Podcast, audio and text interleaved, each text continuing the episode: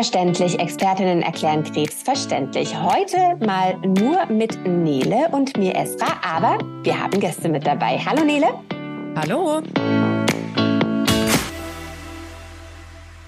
Wir haben super interessante Gäste mit dabei heute Abend und zwar Anne Blumers und Nicole Eriksson. Anne Blumers ist Vorstand von dem Verein Was Essen bei Krebs und Nicole Eriksson ist Ernährungswissenschaftlerin. Hallo Nicole, hallo Anne. Hallo. Hallo. Herzlich willkommen. Danke, dass ihr euch Zeit nehmt, mit uns hier zu sprechen.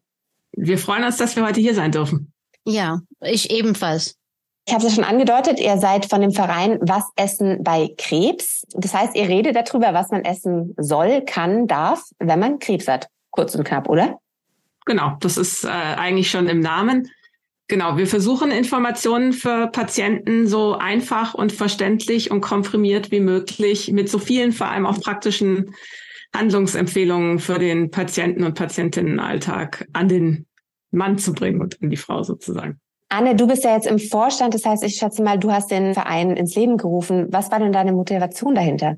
Das Projekt heißt Was Essen bei Krebs. Der Verein, also der Trigger dahinter heißt Eat What You Need e.V. Und ich habe den gegründet, weil ich 2014 meinen ersten Mann und langjährigen Partner an Krebs verloren habe. Also er hat mit relativ jungen Jahren schon die Diagnose Krebs gekriegt und ich habe ihn dann begleitet von der Diagnose bis zum Tod und habe da die eine oder andere Erfahrung mitgenommen, vor allem eben auch im Ernährungsbereich, nicht immer gute leider und habe dann danach beschlossen, dass ich versuchen werde, Patientinnen und Patienten unter die Arme zu greifen, dass sie eben nicht die gleichen schlechten Erfahrungen machen müssen wie ich und hatte dann das Glück, dass ich sehr schnell auf Nicole getroffen bin und sie sozusagen zusammen mit dem CCC in München uns unterstützt hat. War das so, dass euch dieses Ernährungsthema damals gar nicht irgendwie erklärt wurde? Also war das gar kein Teil der Behandlung oder war das so, dass es einfach zu wenig äh, informativ war oder?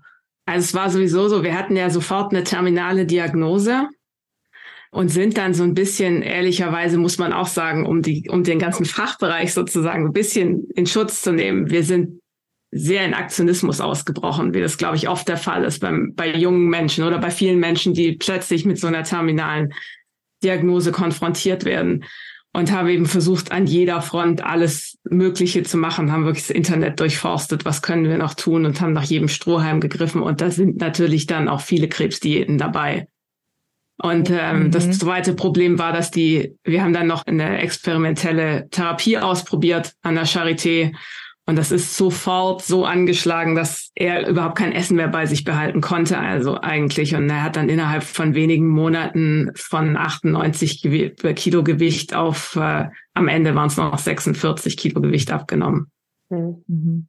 Und da musste ich da hinzufügen, dass ähm, ähm, die Erfahrung von Anna nicht eine Ausnahme ist. Mhm. Ähm, ich komme aus den Klinik. Sie hat auch schon erwähnt, ich bin bei der Comprehensive Cancer Center LMU in München und ähm, ich habe jahrelange Erfahrung in die Kliniken mit Krebspatienten und sie müssen nicht mal mit einer Terminaldiagnose konfrontiert werden. Einfach die Diagnose Krebs an sich löst auch diese Bedürfnis bei den Patienten aus, ähm, etwas für sich zu tun. Und Ernährung ist eine der wenigen Aspekte, die leben, die sie noch in Kontrolle haben. Und es ist ganz üblich, dass in die Kliniken die Strukturen nicht existieren, um gute Informationen über diese Fach auch weiterzugeben. Es fehlen Ernährungsteams und so weiter. Ich werde nicht aber gern über den Politik jetzt momentan in der Podcast reden, aber ähm, weil diese Informationen in Deutschland, die Strukturen noch nicht da sind, geht es sehr viele Patienten auch mit ähm, einer einer äh, Krebsdiagnose, die auch heilbar ist. Mhm. Auch genauso wie Anna beschreibt. Und deswegen, als sie mich auf mich zugestoßen ist, war es uns eigentlich ein gemeinsamer wichtiges Ziel, diese Wissenslücke und die Informationslücke, die in Deutschland existiert, auf irgendeine Art und Weise aufzufüllen und das mhm. niederschwellig und wirklich gut verständlich zugänglich zu machen. Und das war unsere gemeinsame Ziel, die uns gemeinsam was gegeben hat, wo wir zusammen daran arbeiten könnten. Und ich mhm. glaube, was uns auch so besonders macht, ist, dass wir eben zwei Bereiche miteinander verbinden. Also wir haben sozusagen die Fachexperten und ich glaube schon mit Nicole halt wirklich eine der Expertinnen in dem Bereich in Deutschland, wenn nicht sogar Europa oder weltweit. Und dann haben wir auf der anderen Seite mit Sandra und mir zwei Wissenschaftskommunikatorinnen, die natürlich A, die Wissenschaftskommunikation, B, aber auch wie bei euch ja auch diese Laiensicht auf das Thema mit reinbringen. Das heißt, wir haben tatsächlich, wir haben am Anfang, als wir angefangen haben, Texte zu bearbeiten, sind die teilweise zwischen neun bis 15 Mal zwischen den Bereichen hin und her gegangen, weil wir wirklich immer gesagt haben, da müssen wir noch spezifischer werden. Hier ist es noch nicht ganz verständlich. Da müssen wir noch einen praktischen Tipp dazu geben, ansonsten oder ein Beispiel, damit es für Patienten verständlich wird. Und ich glaube, das ist, das ist das, was uns auch heute so stolz macht, weil wir wirklich, glaube ich, einzigartig sind in dem Bereich. Anne, ihr macht es ja ehrenamtlich, so wie ich das verstanden habe. Oder es ist ja zumindest ein ehrenamtlicher Verein. Aber wie kann man euch denn eigentlich unterstützen? Also, weil es kostet ja auch wirklich viel, was ihr da leistet. Genau. Also, wir finanzieren alle unsere Projekte, alle Teilprojekte komplett über Spenden und Fördergelder. Das heißt, mein Hauptjob ist eigentlich leider Gottes inzwischen die ganze Zeit nur Anträge zu schreiben. Wir wollen davon so ein bisschen wegkommen. Das heißt, das A ist, ist wir sind dankbar über jede Spende, die wir bekommen. Die Kontodaten findet man auf der Webseite unter dem Spendenbutton. Und wir suchen auch, da kann ich vielleicht auch noch kurz hier aufrufen, wir suchen Partner, also Firmen oder auch Privatleute, die sagen, sie würden uns gerne mit einer regelmäßigen monatlichen Spende unterstützen und weil sie das Projekt so toll finden, weil sie vielleicht auch gerne auf der Plattform, wir haben immerhin 50.000 Besucher pro Monat, aufgeführt werden wollen. Ähm, da ist ein bisschen die Einschränkung, es sollte niemand sein, der zur Pharmaindustrie gehört oder zur Lebensmittelindustrie, aber ansonsten sind dem keine Grenzen gesetzt und wir freuen uns über jegliche Unterstützung. Super, vielen lieben Dank, Anne. Ich habe mir auch äh, eure Homepage natürlich angeschaut, also was-essen-bei-krebs.de. Man kann aber auch einfach auf Google reinschreiben, was minus essen, minus bei, minus Krebs, da kommt es auch schon. Also man kann es auch so einfacher ein bisschen finden. Und da habe ich gesehen, dass ihr auch so Rezepte anbietet und dass man mhm. wirklich da einstellen kann, also was ist meine Beschwerde, äh, was ist meine Diagnose, wie will ich mich ernähren und so weiter. Und dann werden einem da Rezepte vorgeschlagen, so von wegen Frühstück, Mittagessen und so weiter. Und da habe ich nämlich auch schon die erste Frage als Nicht-Fachmensch. Ich habe nämlich da was gefunden, was äh, total lecker aussah, nämlich die Tomaten-Tofu-Suppe.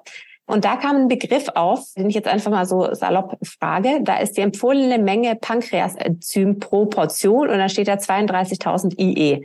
Was bedeutet denn sowas jetzt zum Beispiel? Und diese Rezepte haben wir gemacht, weil wir wollten Patienten etwas geben, die sie wirklich machen könnte und der einfachste ist. Es gibt sehr viele Rezepte für Krebspatienten da draußen, aber meistens von fünf Sternen Köche und die sind teilweise für mich als Ernährungswissenschaftlerin gelernte Diätassistenten, der auch Koch- und Küche-Technik hat, unheimlich schwer umzusetzen und die gehen nicht schnell.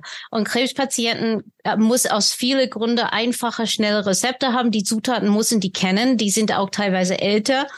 Und deswegen haben wir diese Rezepte innerhalb einer wissenschaftlichen Studie mit Patienten und Schüler, wo es gekocht wird, auch erstellt. Und innerhalb dieser Rahmen haben wir lang diskutiert, was für ähm, Sachen werden wir reingeben. Wir haben Patienten gefragt und wir haben erfahren, dass sehr viele Patienten kämpfen damit, ihre gegessene Essen an ihre ähm, Pankreas-Probleme. Ähm, das sind ähm, bei manche Probleme mit Magenkarzinom oder Pankreas-Operationen Operationen, so GI-Operationen, gastrointestinale OPs, die können dann schwer Fett verdauen und die müssen Pankreasenzyme nehmen. Aber es ist unheimlich schwer, die ähm, Pankreasenzyme an den Essen anzupassen. Und darum haben wir zusätzlich zu den Rezept und die Kalorie und so und Energie und äh, was auch immer üblichweise ist an ein Rezept, das noch dazugefügt die, die das einnehmen, wissen genau, dass diese IEA heißt internationale Einheiten und das bezieht sich auf die Pankreasenzyme, die sie einnehmen müssen. Aber vielleicht ist es wichtig hier auch zu erwähnen, dass nicht jeder Krebspatient muss Pankreasenzyme einnehmen. Genau. Hm. Wenn wir jetzt mal so auf ähm, das nochmal zurückgehen, Anne, was du vorhin beschrieben hast, was dir damals mit deinem ersten Mann passiert ist, was waren denn so die, ähm, also ich bin ja auch Angehörige von mhm. einem Krebspatient bei mir war das so das erste, kein Zucker, auf gar keinen Fall Zucker essen, kein rotes Fleisch essen und so weiter. Das sind wahrscheinlich auch so diese ganzen Sachen, die euch damals entgegengekommen sind. Was davon sind Mythen, was davon sind Wahrheiten? Ich glaube, es ist wirklich normal, vor allem bei Angehörigen. Ich muss dir sagen, nachdem ich drei Jahre am Projekt gearbeitet hatte, ist noch mal jemand in meiner Familie an Krebs erkrankt und ich hatte trotzdem immer noch Schwierigkeiten, mich davor zu bewahren, sozusagen, nicht auf sie einzureden und zu sagen, du musst dich jetzt aber besonders gesund ernähren, obwohl ich es eigentlich weiß, dass es während einer akuten Krebserkrankung darum gar nicht geht. das hat uns damals niemand erklärt, dass es einfach dieses, die Tatsache ist, es gibt diese wirkliche Unterscheidung zwischen was esse ich vor, also sozusagen langfristig, bevor es zu einer Krebserkrankung kommt, und was esse ich vielleicht auch nachher, wenn ich eine Krebserkrankung überstanden habe und dafür sorgen will, dass sie nicht zurückkommt.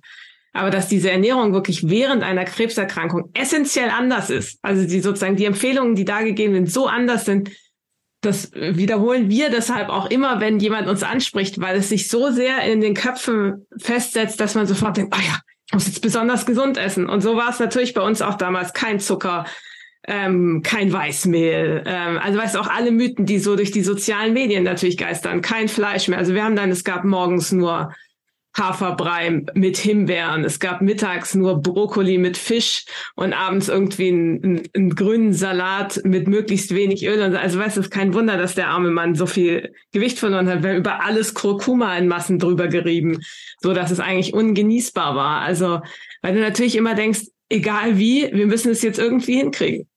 Mhm. Und du, du sagst auch gerade schon wir.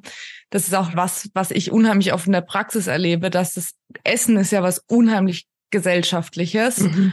Und äh, jeder, der vielleicht mal eine Diät gemacht hat, weiß, wie oft dann doch Freunde essen gehen, wenn man dann mhm. äh, nur einen Salat isst oder sowas. Und ich glaube, ähm, oder erlebe es immer wieder, dass dann einfach auch Ehepartner, ja, das Essen ist ein Aspekt, bei dem man einfach mithelfen kann. Mhm. Man will irgendwas dazu beitragen, dann kann man sagen, okay, ich unterstütze dich, indem ich dir perfekte Mahlzeiten und sowas vorkoche. Und dass man da einfach wieder so ein bisschen schafft, zusammenzuhalten. Aber auch wir erleben es natürlich immer wieder, je nachdem, was gerade in den Medien präsent ist, je nachdem, welches Thema da gerade wieder aufploppt, dass unheimlich viel Verunsicherung entsteht. Und du hast ja vorhin auch gesagt, ihr habt erstmal im Internet nachgeschaut, was können wir richtig machen und habt dann vielleicht auch einfach vieles falsch gemacht, weil aber auch so viele Fehlinformationen im Internet zu finden sind. Und ich glaube ja, umso wichtiger ist es einfach, dass dieses Thema Essen und Ernährung ein fester Therapiebestandteil wird. Absolut. Es sollte auch definitiv, glaube ich, für alle medizinischen Informationen im Netz endlich mal wirklich ordentliche Zertifikate geben. Aber das ist ein anderes mhm. Thema. Ja. Auch da könnte man Stunden drüber reden. Mhm. Nein, aber es ist, ähm, ja, du hast recht, es sind natürlich oft die Angehörigen, wie oft wir auf, auf wenn wir, wenn wir auf Patienteninformationstagen sind, also immer wieder kommt gerade das Thema Zucker ist ein riesiges Thema. Wie viele Leute bei uns mhm. an den Stand kommen und sagen, ich darf ja jetzt keinen Zucker mehr essen, oder? Und ähm, ich, Nicole kann das hervorragend erklären, warum das ein Mythos ist und nicht der Wahrheit entspricht. Ja, das ist einer, die viele Mythos für der für Krebs rumgeistern. Es gibt aber viel mehr, muss ich auch dazu mhm. sagen.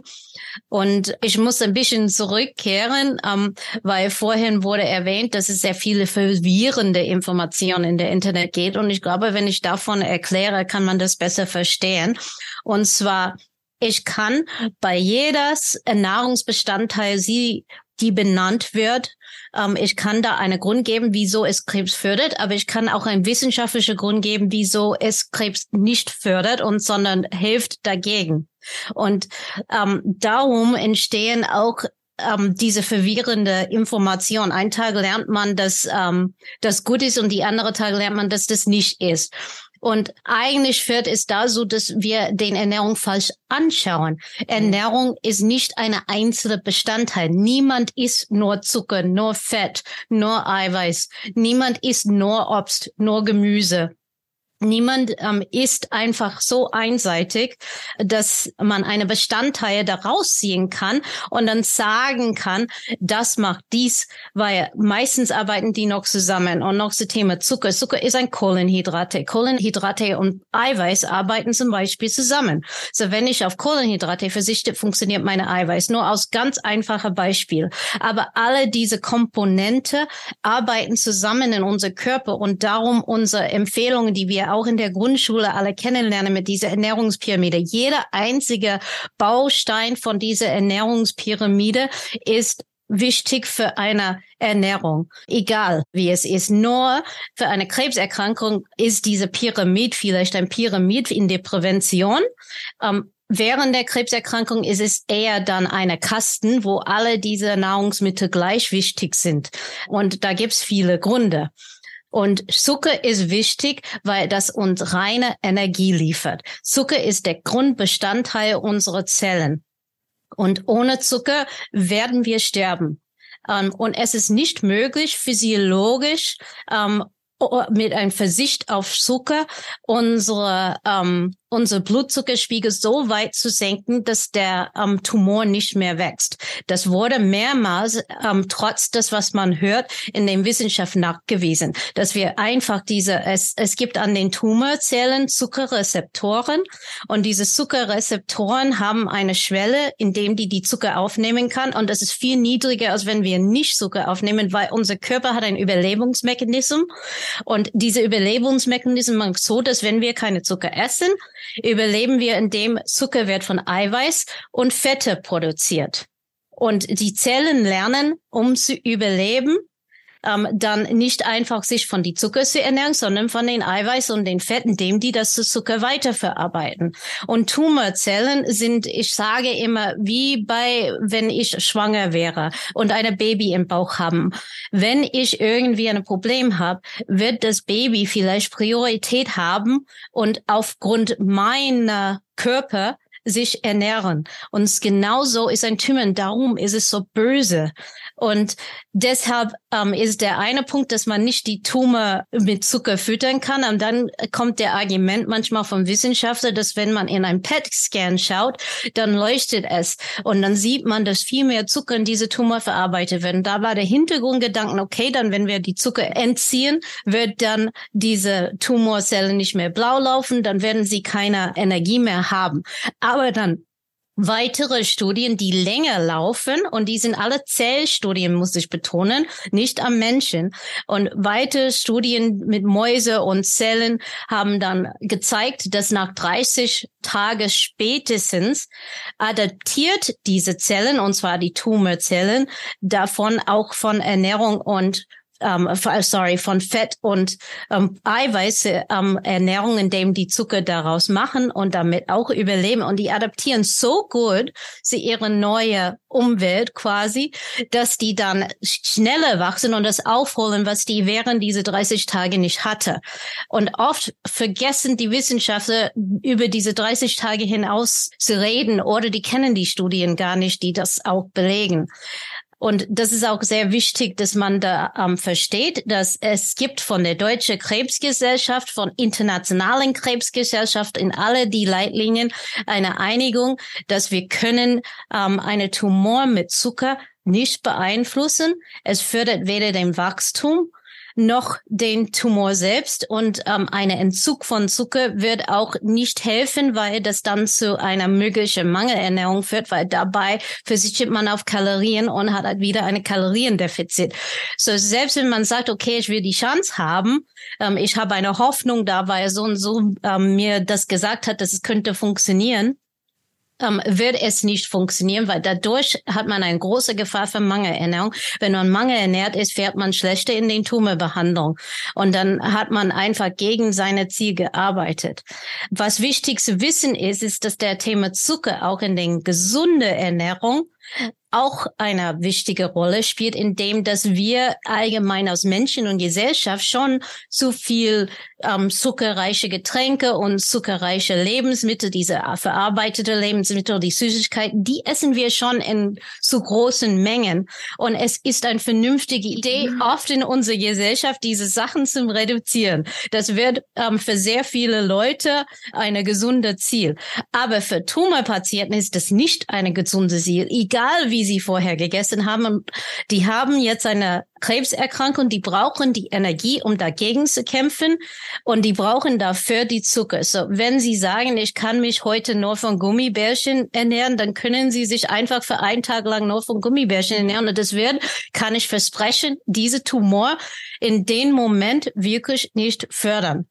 Aber das ist sehr viel, sehr überraschende Information für mich jetzt gerade. Nicole, lass mich mal versuchen, das nochmal kurz zusammenzufassen. Also Aushungern des Tumors funktioniert nicht. Nee. ist sogar kontraproduktiv, weil wenn man dann zum Beispiel auf Zucker verzichtet ähm, und sich dann nur von Eiweißen und äh, irgendwas anderem ernährt, dann kann es irgendwann oder nach 30 Tagen äh, der Tumor sowieso wieder in Zucker umwandeln, weil im Endeffekt brauchen wir das für die Energie und der Körper, also jetzt ganz vereinfacht gesagt, braucht ja auch die Energie, um gegen den Tumor zu kämpfen. Ja, und genau, die Tumor ist adaptierfähig. Die Tumor, ja. und das ist einer Grund, warum es so böse ist. Mhm. Ja, okay, verstanden. Ja. Verstanden. Aber jetzt, Anne, ich glaube, du wolltest da auch gerade noch mal was dazu sagen. Ja, wir sagen da immer den schönen Satz, ähm, der Tumor ist wie ein ungebetener Mitbewohner. Er wird immer zuerst am Kühlschrank stehen. Ah, ja, super. Ja, das macht sehr deutlich. Ähm, Nicole, ich muss dich da jetzt auch gleich noch mal was äh, als Anschlussfrage fragen, weil ähm, in diesen ganzen Ernährungsmythen und was man so findet im Internet und so weiter ist ein riesengroßes Thema, das ich auch schon ein paar Mal angesprochen hatte in einer kurzverständlich Folge. Und zwar ist es eine Dokumentation, die für mich bis jetzt am überzeugendsten war, wo ich immer noch so ein bisschen dran festhalte. Und äh, da kannst du mich jetzt wahrscheinlich eines Besseren belehren. Und das ist Forks over Knives. Ich weiß nicht, ob du das gesehen hast. Ja. Ähm, Genau, und die, die vor langen, aber genau, genau, genau. Das war ja so vor, ich glaube, es kam vor zehn Jahren oder irgendwie sowas raus ja. und das war dann so ein großer Hype. Und ich äh, muss auch ehrlich sagen, ich empfehle es immer jedem: Schau es dir an. Wir müssen uns umstellen. aber da geht es ja vor allem darum, dass sie das auch alles basieren auf, äh, wie die sagen, Forschungen und äh, dicke Bücher in China, weil es ja in Europa nicht möglich war wegen Krieg und so weiter. Die, die erklären das auch alles so wahnsinnig schlüssig für mich, warum sie diese Aussagen machen. Keine tierischen Fette, überhaupt kein Fleisch und so weiter, auch mit Ölen vorsichtig sein und so.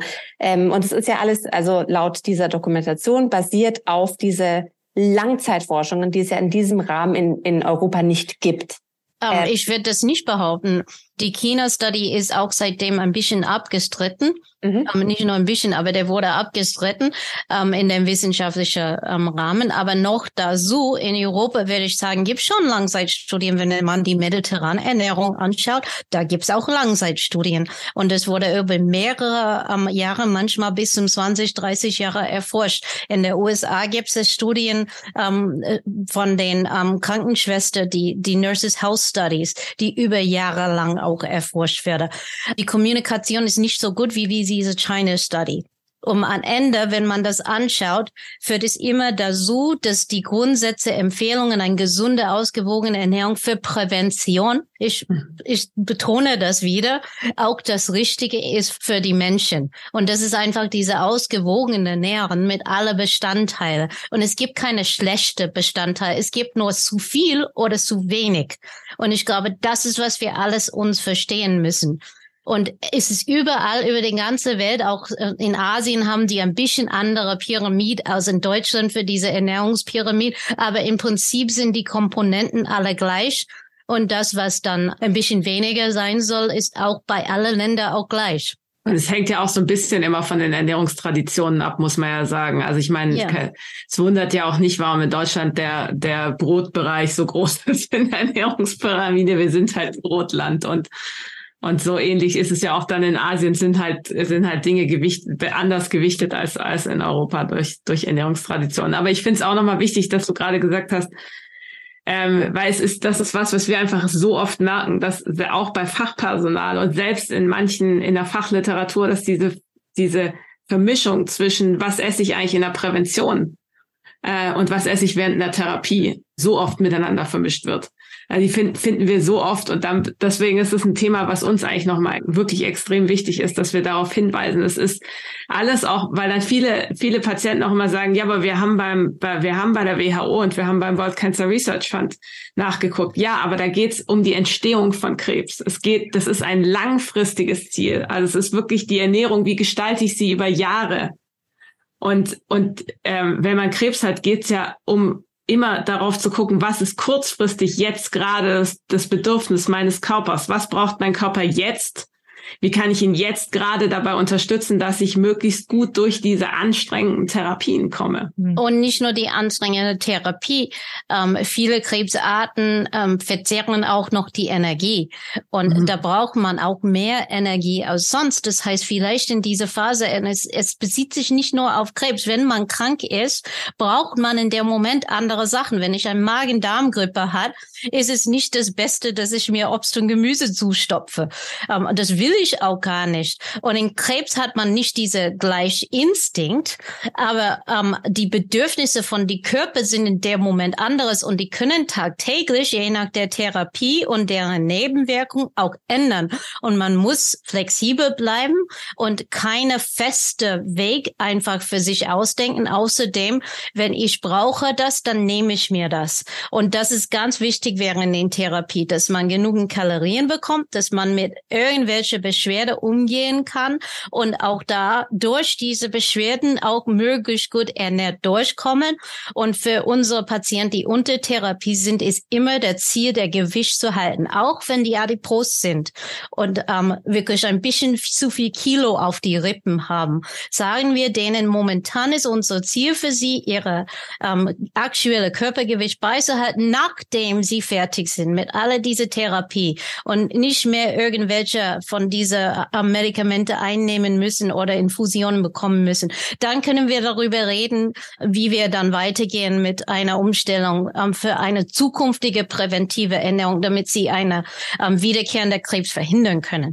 Aber während der Therapie ist es unheimlich wichtig, dass wir diese Energiebedarf nachgehen und da ist der einzige Ziel das Gewicht und die Körperkräfte und der Genuss an Leben. Man muss auch dabei denken, dass Ernährung ist mehr aus Essen, es ist mehr als Energie, es ist ein Genuss. Und es ist wichtig, dass auch wenn man erkrankt ist, dass man noch Teilnehmen an Leben hat. Ähm, darf ich jetzt mal ganz kurz zwischenfragen, wie ernährt ihr euch denn eigentlich? Also wir haben jetzt ja von der Prävention und von der eigentlichen, wenn man dann krank ist, Ernährung gesprochen. Ihr ernährt euch dann wahrscheinlich äh, mediterran. Richtig? Das habe ich jetzt verstanden. Ist das so das Beste, was man machen kann für die Prävention? Habe ich nicht gesagt. Ich habe nur gesagt, das ist eine, eine Langzeitstudie zur mediterranen Ernährung. genau. Eine Studie, die eine ausgewogene Ernährung langzeit beobachtet und mhm. anbietet. Also ich hatte heute mit meinem Sohn eine riesige Diskussion über Zucker. Ja, ah. aber wie wir uns ernähren, ähm, ich habe eine chronische Erkrankung und muss meine Ernährung auch dabei umstehen.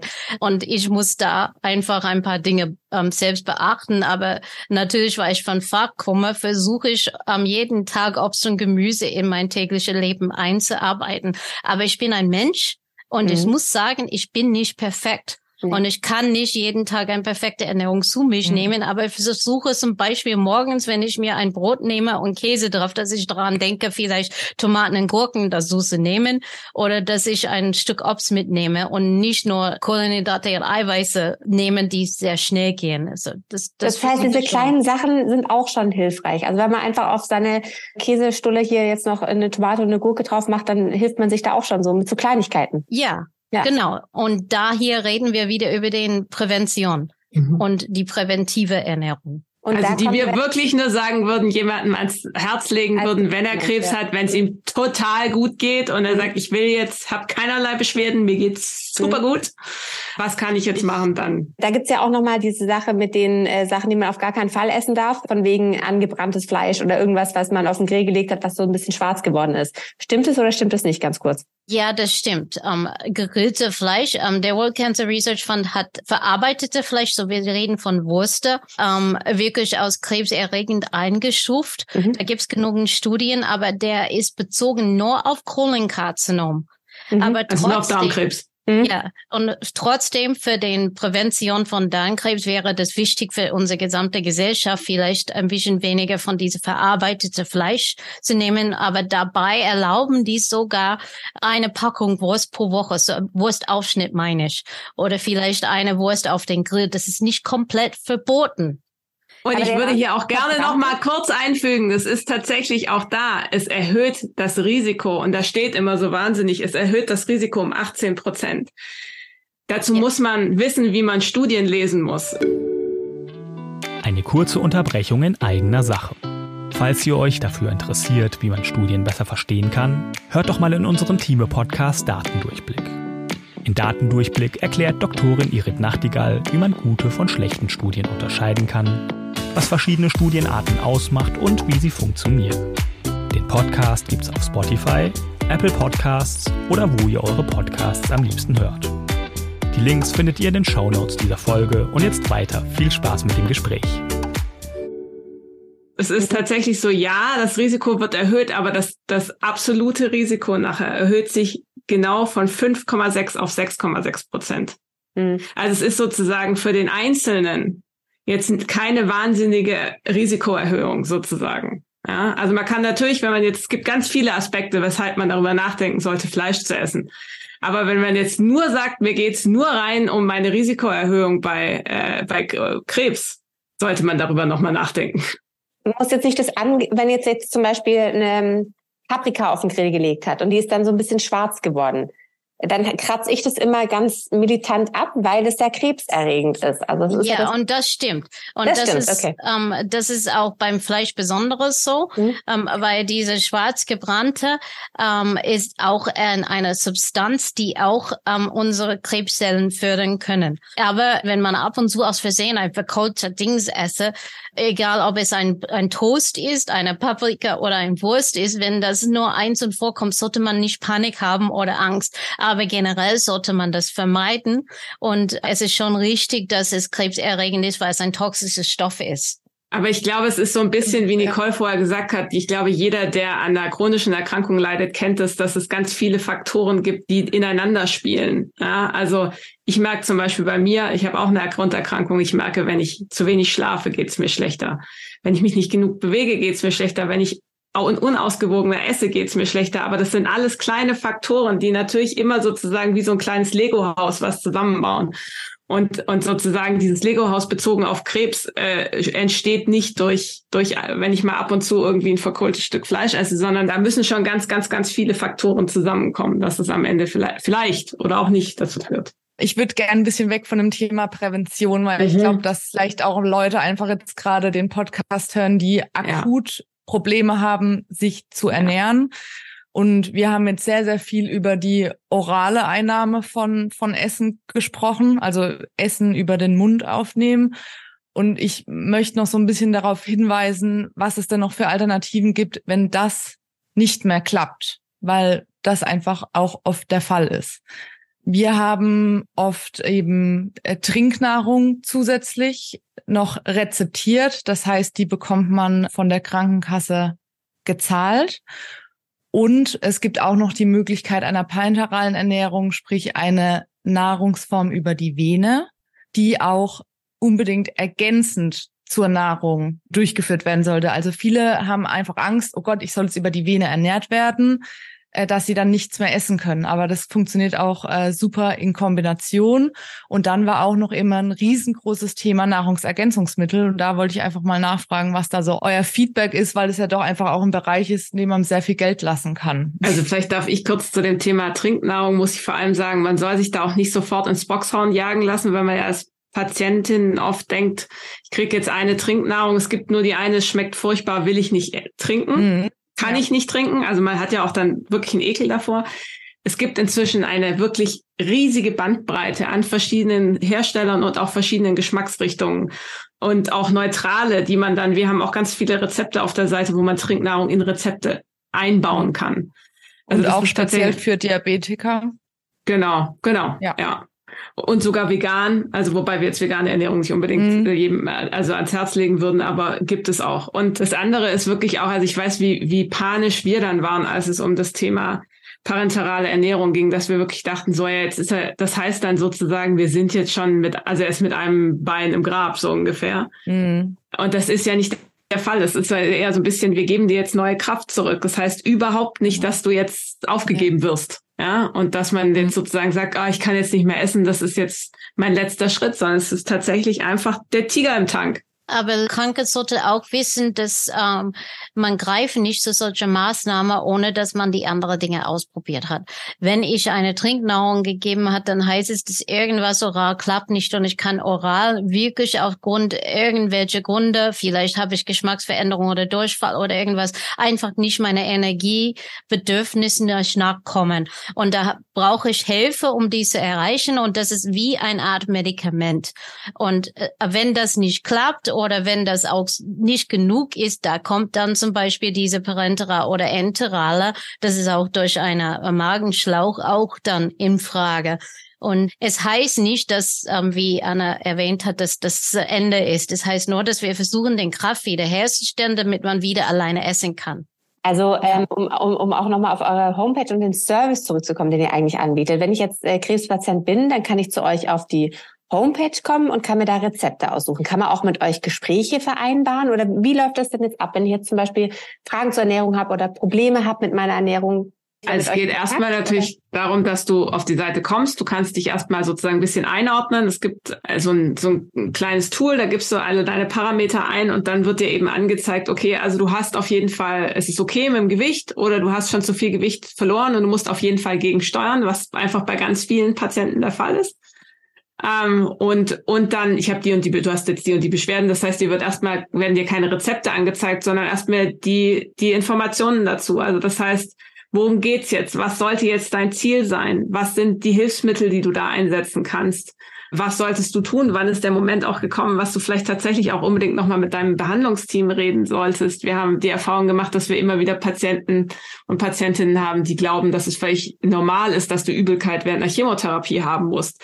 Da gibt's auch super Medikamente. Wir versuchen sozusagen so viel zu informieren, dass, dass auf verschiedenen Ebenen die Patienten und Patientinnen befähigt werden, ihr, ihre Ernährung selber zu managen. Dann geben wir praktische Hilfeleistungen wie tatsächlich Rezepte, ähm, Einkaufslisten, ähm, Tipps von, von den Alltag zu Hause, im Krankenhaus für Snacks und so weiter. Und dann ist tatsächlich der nächste Schritt, wenn man jetzt sagt, man kommt gar nicht klar und weiß gar nicht, bieten wir eine telefonische oder per Videochat Fernbegleitung an. Das heißt, man kann sich anmelden und hat dann ein Gespräch mit einer ähm, Diätassistentin, mit einer onkologisch ausgebildeten Diätassistentin. Kostet das was? Also wir wünschen uns natürlich immer, dass jeder sagt, ich versuche es äh, über meine Krankenkasse abzurechnen. Das ist ein sehr schwieriges Thema, weil es ist sehr unterschiedlich, was abgerechnet werden kann. Es muss vorher sozusagen bei der Krankenkasse beantragt werden. Also es ist relativ, ein relativ aufwendiger Prozess. Wir freuen uns, wenn dieser Prozess angeschoben wird, weil alles, was natürlich von der Kasse nicht übernommen wird, trägt der Träger dieses Projekts. Also Eat What You hat immer wieder Anträge laufen bei verschiedenen Stiftungen und versucht Fördergelder zu kriegen, dass wir einfach so viele Patienten und Patientinnen so auch so lange und so gut wie möglich begleiten können, weil wir eben auch nicht sagen, okay, du hast jetzt eine Stunde und dann ist rum, sondern wir haben teilweise, wir haben einen älteren Patienten, einen älteren Herrn, den begleiten wir inzwischen seit zweieinhalb Jahren. Hm. Ich kenne das aus der Praxis so. Wir hatten das Glück, dass wir eine Ernährungsberaterin vor Ort hatten, mhm. die dann auch solche Biermessungen durchgeführt mhm. hat. Das heißt, da nur kurz zur Erklärung, da wird dann einfach mal gemessen, wie viel Fett, äh, wie viel ähm, Eiweiß, also da werden genau Prozentanteile aufgelistet. Und danach hat die sich eben immer gerichtet, wo fehlt's quasi. Mhm. Ich habe euch gesehen, dass mal so ein Online-Test machen kann, mit Fragen genau. beantworten. Wie, wie genau. läuft das denn ab? Also ihr, da kann man einfach anklicken, was für eine Erkrankung man hat, was für Beschwerden man hat, ob man Gewicht abgenommen hat oder was die ja. Ziele sind und ihr diese, das Programm. Diese Selbsttest wurde ähm, aus ähm, zwei verschiedene Ernährungsscreening-Tools. Die validierte Ernährungsscreening-Tools, die öfters in der Krankenhause oder in Praxen angewendet wird, mhm. die haben wir einfach zusammen ähm, getan und die wichtigste von alle ähm, Aspekte rausgeholt. Und dann haben wir da hinten ähm, verschiedene Möglichkeiten überlegt, wie man diese Fragen beantworten kann und dann einen Algorithmus gesetzt, die dann deren ähm, die Not notwendige Information gibt. Es mhm. geht einfach von Gewicht und ähm, wir haben positiv und ähm, auch weniger positiv Feedback, wie Sie, Sie haben sehr viel Gewicht verloren, vielleicht sollen Sie darauf achten, aber wir haben auch dann, wenn das Gewicht absichtlich verloren wird, dann Congratulation, weil wir ja. müssen alle Möglichkeiten abdecken. Aber mhm. und da möchte ich aber nochmal alle Betroffenen wirklich ermutigen, die übergewichtigen Menschen fallen so oft durch dieses Raster, weil mhm. sie optisch nicht auffallen. Aber mhm. wir haben Patienten immer gewogen vor der Therapie, auch allein schon, weil sich die Therapie danach berechnet.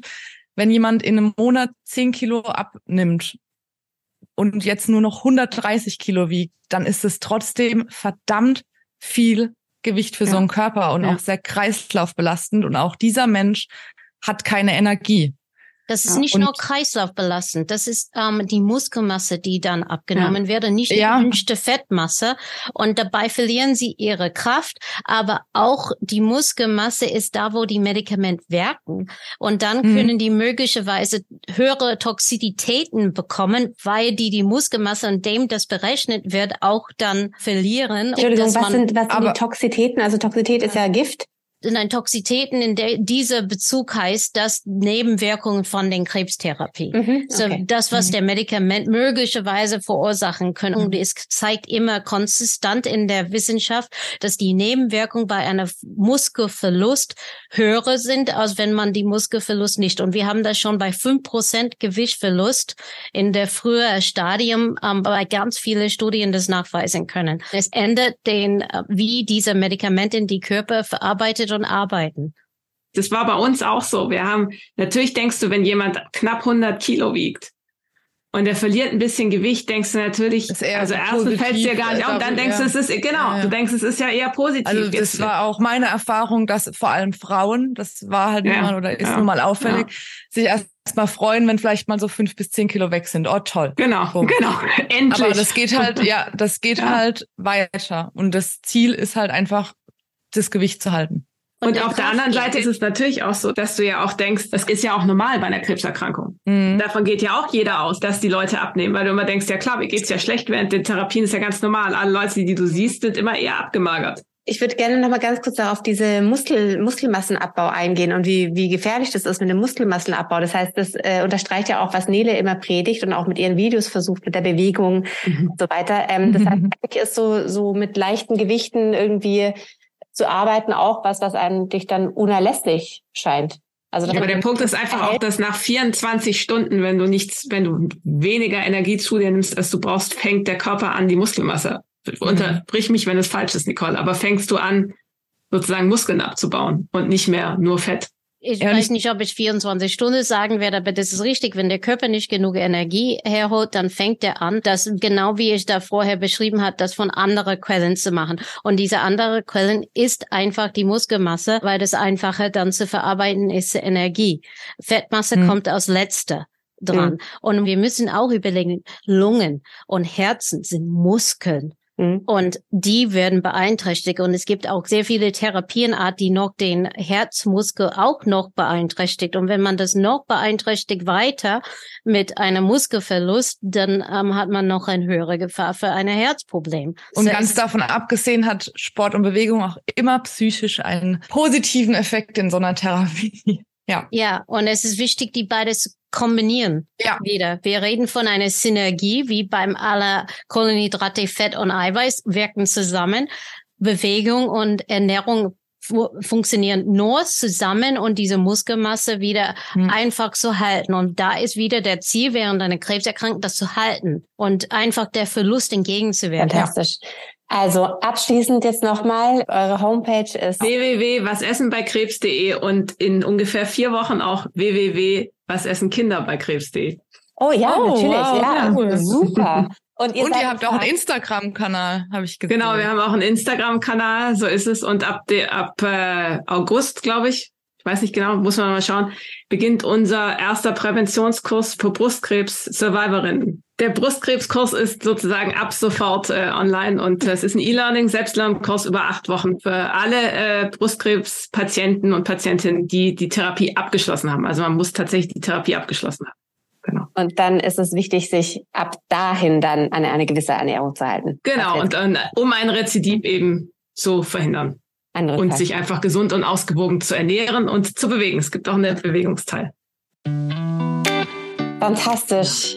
Anne, Nicole, vielen lieben Dank. Das waren unglaublich viele Informationen und wir müssen auch auf jeden Fall noch ein paar Aufnahmen mit euch zusammen machen, weil es gab einige Themen, die wir jetzt natürlich nicht im Detail bearbeiten könnten, weil es auch den Rahmen gesprengt hätte, wie zum Beispiel die Frage von Nele mit den Nahrungsergänzungsmitteln, aber natürlich auch mit den Krebsmythen. Also das ist ja auch nochmal so ein ganz eigenständiges Thema. Deswegen würde ich sagen, wir hören uns auf jeden Fall nochmal und bis dahin vielen lieben Dank Anne Blumer und Dr. Nicole Eriksson für was esse ich bei Krebs. Auch von mir ein herzliches Dankeschön. Danke euch. Haben Und danke für die tolle Arbeit, die ihr hier leistet. Ja, haben gerne. wir gern gemacht. Danke euch.